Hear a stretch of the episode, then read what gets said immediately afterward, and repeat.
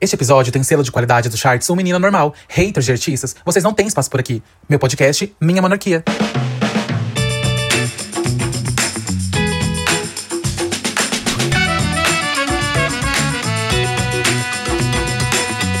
Oi, eu sou o Rafael. Seja bem-vindo ao podcast Um Menino Normal. E aí, meus amores, tudo bem? Bom dia, boa tarde, boa noite. Como é que vocês estão? Quero saber tudo, como é que foi o final de semana de vocês, como é que tá essa semana. Dezembro, imagino que o trabalho de todo mundo deva estar sendo uma loucura, mas calma, gente, respira. As festas de final de ano já estão aí, né?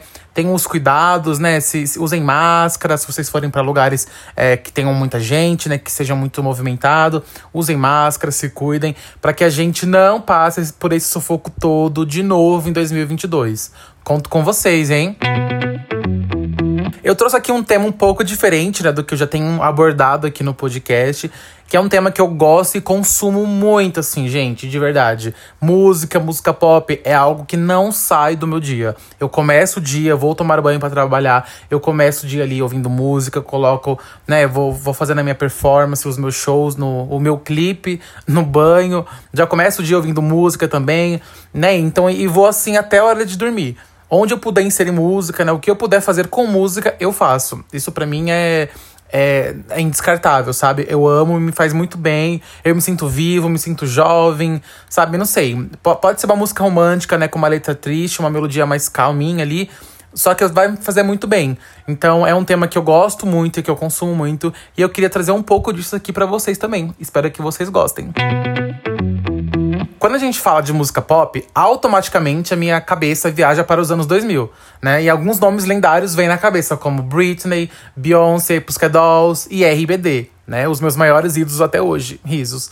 E outros que surgiram um pouco depois, como Miley Cyrus, uh, Selena Gomez, Lady Gaga, Taylor Swift, Rihanna, Katy Perry e por aí vai, né? A gente até tinha alguns grupos e cantores do gênero pop em cena no Brasil ali no final dos anos 90 e início de 2000. O nosso auge, né? Como Mamonas Assassinas, Sandy Jr., El Chan, Rouge Bros. Eu sou bem suspeito para falar de girl bands e boy bands. Nossa, é muito difícil falar essas duas palavras juntas.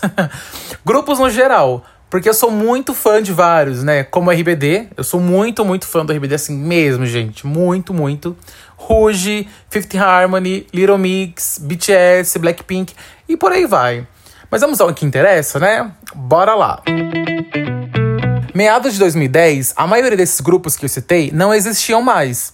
E o cenário era muito de nostalgia, né? Justamente por não termos nenhum artista acompanhando as novas tendências do mercado e levando o nome do Brasil para outros países e culturas. Até tinha, né, como a Ivete Sangalo e a Cláudia Leite. Mas naquela época, né, ali nesses anos, nesses bons anos atrás, elas eram consideradas as representantes do Axé Music. Né? E a gente sabe que o pop vai um pouco mais além, daquele jeitinho que só a gente sabe fazer. Uma das memórias mais atuais que eu tenho dessa movimentação do pop atual foi com a Anitta, em 2015. Sim, é, em 2015. Eu lembro que tava, eu estava em uma viagem pelo México quando ela lançou o icônico clipe de Bang. Gente, aquilo ali levantou todo mundo do chão, né? Como assim Brasil fazendo um trabalho semelhante ao que artistas gringos fazem, com tanta excelência, né? E a pegada brasileira que melhora qualquer música. Sim, isso foi possível e muito, assim. Eu, eu lembro muito do dia que lançou, assim, como eu estava, onde eu estava, sabe? Dos comentários nas redes sociais, porque foi algo muito marcante, né? E, e foi algo muito icônico também justamente por essa carência, né? A gente se via muito carente, né, do, da música pop aqui no Brasil. Então foi algo assim muito extraordinário e, e inesperado, né? Eu acho que a gente não não esperava receber isso, esse esse retorno da música pop aqui pelo Brasil dessa forma tão atual, né? Porque o que ela trouxe ali naquele clipe, na música também, foi muito atual. Ela começou a ser reconhecida pelo funk, né? Pelo ótimo trabalho no funk, mas sim chegou muito mais além, porque ela sabia que poderia entregar. Pois a nossa sede aqui, né, gente, a gente sabe que é muito grande. A gente consome muito música pop no Brasil. Sempre que vem algum artista, seja pequeno, né? Seja um artista independente, ou seja um artista grande sempre lotam os shows, né? Os artistas sempre conseguem, né? Pelo menos os grandes, fazer show extra aqui pelo Brasil, porque o público aqui é, é, no Brasil consome muito música pop, né? Assim como outras culturas, né? Em outros países também, mas no Brasil a gente consome muito, né? Já que a gente não, não tinha muito essa referência aqui dentro, a gente consumia muito e ainda consome, né? Muito que vem lá de fora. Demorou mais alguns anos, né? Até alguns artistas que eram intitulados por um gênero muito específico entenderem que o som deles deles se encaixava perfeitamente no pop. E que isso só agregaria para o trabalho deles. Mais público, né, por exemplo, mais espaço na mídia ou em outros cenários também. Porque o pop é isso, né, gente? Não é só música chiclete das divas americanas, como essas que eu citei agora, né? Ele é e pode ser tudo. Isso é o que é o mais legal. E pelas minhas contas, né, a chegada de novos artistas que até então eram independentes ou poucos conhecidos na mídia, tiveram seus devidos reconhecimentos mais ou menos entre 2018 e 2019, né? Justamente quando o pop pelo mundo todo estava voltando com força, com clipes icônicos, né? E aquele flow dos anos 2000 que é memorável.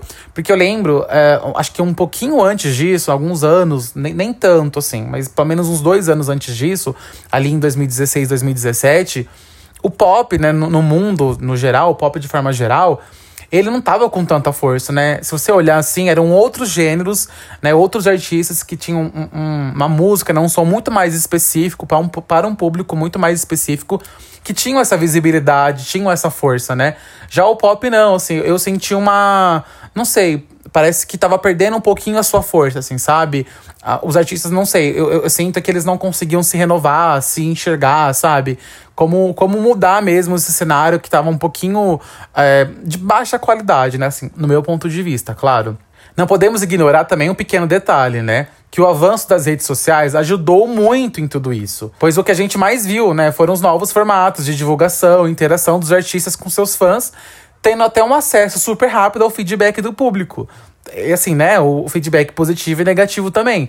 Então isso eu acho que ajudou muito a melhorar a qualidade, sabe? Da, da produção desses artistas. Não só de como música, né? Mas como um artista num, num total mesmo, né? Muitos artistas hoje, por exemplo, eles são diretores, eles mesmos que dirigem, dirigem os próprios clipes, ou eles dirigem clipes de outros artistas, né? Eles participam como produtores de outros trabalhos também, né? Trabalham em filme, né? Em, em série, o que o Brasil também tá produzindo muito. Então isso é muito foda, sabe? Isso é, é muito legal. Justamente por conta desse feedback positivo, né? Essa, esse acesso. Porque eu acho que quando o artista era muito distante do público, né? Ou geralmente a gente via um artista só pela televisão, no rádio, né? Ou em algum show, tinha essa distância, né? A gente não tinha tanta essa proximidade, né? Não tinha esse reconhecimento, né? Em, em, identificar algumas características que aquele artista levanta, né? A bandeira que ele levanta e defende também. Então acho que a, a, rede social, assim, olhando pelo lado positivo dela, claro, porque infelizmente tem um lado negativo, né? Como hater, cancelamento, mas acho que quando você olha pelo outro lado, ela tem, trouxe um feedback muito positivo pros artistas. E isso é muito, muito foda. E o mais foda disso tudo, tô falando muito foda, né? é que a cada dia vão surgindo novos artistas, mais e mais, né? Assim, é uma. Cada dia parece que nasce um pronto ali já. E, e, e isso é muito surpreendente para mim, né?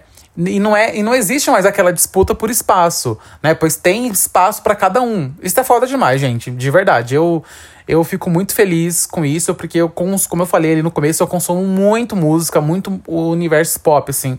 Então, quanto mais opções, quanto mais. É, quanto mais gente foda, né? Quanto mais gente boa mesmo, honesta, sabe? De coração bom é, aparecer por aí, eu vou estar tá muito feliz e vou estar tá consumindo todo mundo. Alguns dos meus destaques de 2021 vão para as minhas drags maravilhosas, que é a Glória Groove e Pablo Vittar, né, gente? Eu sou fã demais.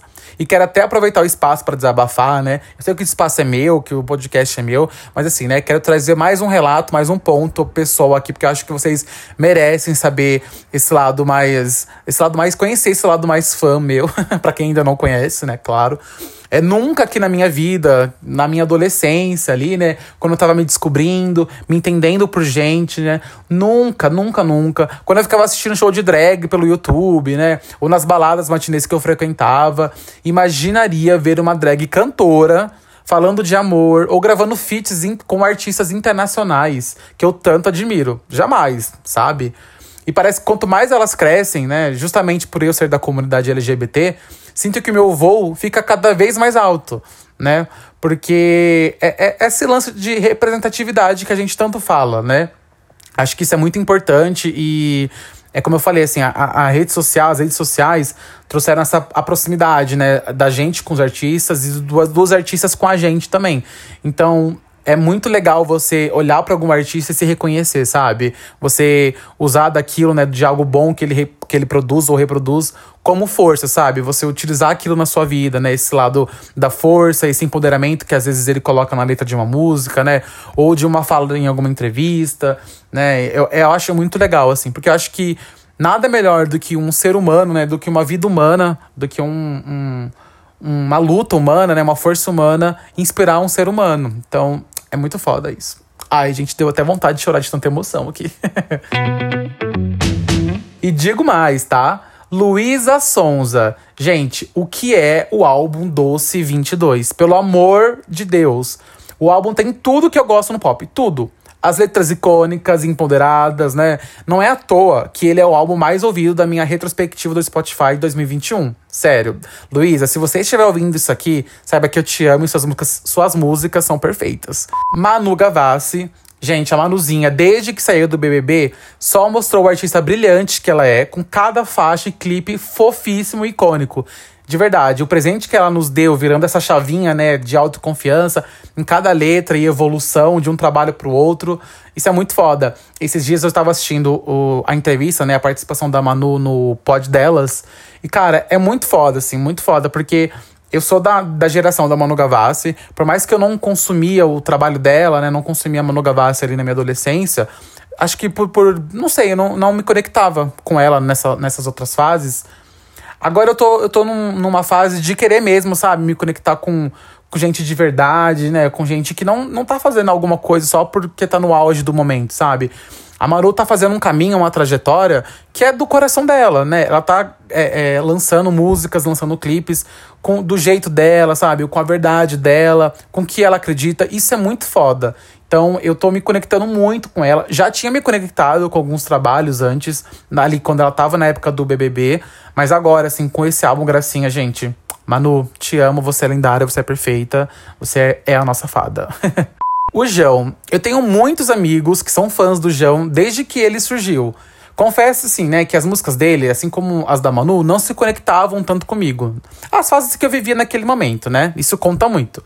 Mas o novo álbum dele, Pirata, João, eu queria ser corno nesse momento. Aqueles, né? Sério, eu não sei como esse álbum não se tornou um dos meus mais ouvidos até agora. Porque não tem um dia, um momento da vida que eu não esteja dando stream. Respirando esse álbum, assim, né? De verdade. Temos uma caralhada de artistas icônicos, né? Como a Isa, que lançou recentemente o, a música Sem Filtro, né? E tem uma qualidade de, clipe que vale milhões. Ludmilla também, que toca todo dia no meu fone com Lud Sessions, com a Glória Groove. Ah, eu amo tanto aquele medley, gente. Sim, que quem não gosta não, não tá bem, sabe? Não fala comigo. De verdade. Ana Vitória, Melim, Fresno, né? E tem uma menina que tem um vozeirão potente, que eu conheci tem pouquíssimo tempo, muito pouco tempo mesmo, que é a Carol Biazin. Ela já tem alguns feats icônicos, né, na carreira dela, como música com a Luísa, outra com a Glória também, né? Então, Carol, você já mora aqui no meu coração, tá? Que importa de verdade é que a cada dia, né, cada ano, novos artistas vão surgindo, vão ganhando seus devidos reconhecimentos e tornando a nossa cena musical cada vez maior. Se você e ouvinte, né, sonha em ser artista, né, acredite mais no seu potencial, se lance para o mundo mesmo, né? A gente quer te ouvir, tá? Eu acredito muito em você. E se você conhece algum novo artista pop que eu não citei aqui, me manda lá no direct do Instagram do podcast, arroba um menino anormal. Inclusive, se você ainda não segue a gente por lá, já aproveita, tá? Sério, eu vou te amar pra sempre. Tem uma coisa que eu amo, gente, amo muito mesmo, é conhecer gente nova, arte nova. Isso muda o meu humor, enche meu coração de, de amor, sabe? Eu fico muito feliz mesmo. Então, podem ter essa troca comigo, tá? Eu vou mandar para vocês também. É, vai ser uma troca justa. e eu não poderia deixar de agradecer por vocês que compartilharam comigo que o top 1, top 3 podcasts mais ouvidos de vocês na retrospectiva do Spotify em 2021 foi um Menino Normal. Esse feedback, né, essa participação de vocês vai levando a gente, pois somos um time, tá? Claro que aqui é, é, é somos unidos, tá todo mundo junto, né? Vai levando a gente para um voo mais, bem mais alto, né? Igual aquele que eu citei alguns, alguns minutos atrás, sabe? Obrigado de verdade por fazer do meu 2021 um ano que valeu muito a pena. Um beijo, um cheiro. Taquem stream nas lendas, tá? Que eu citei aqui em cima. Taquem stream também nos episódios anteriores do Spotify e compartilhe nos stories. Um beijo, tchau!